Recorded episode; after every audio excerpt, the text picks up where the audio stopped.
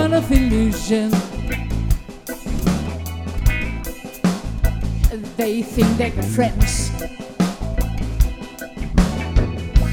They've got money and they can buy everything. They don't have to save for the rent. The best way is to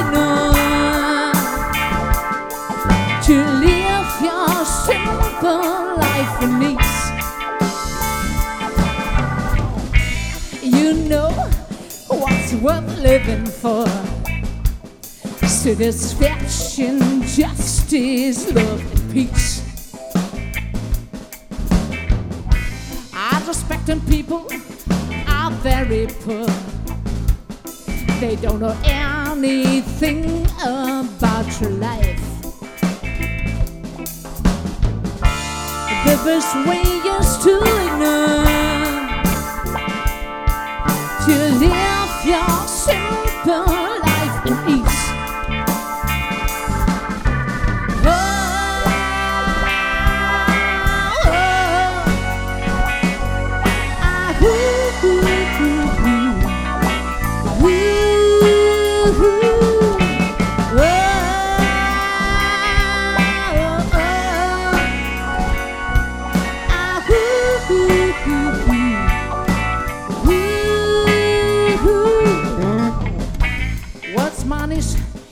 distributed so unfair?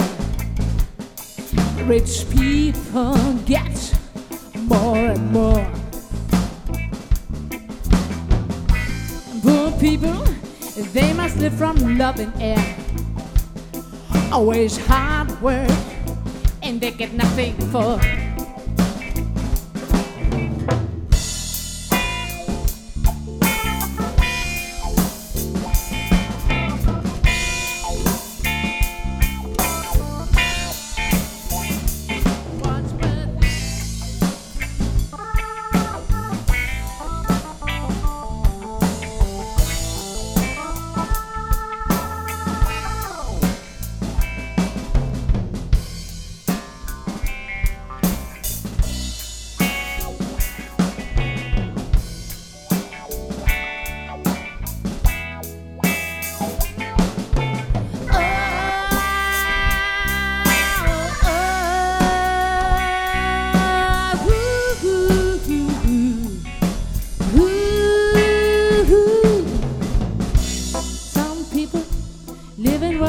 Illusion.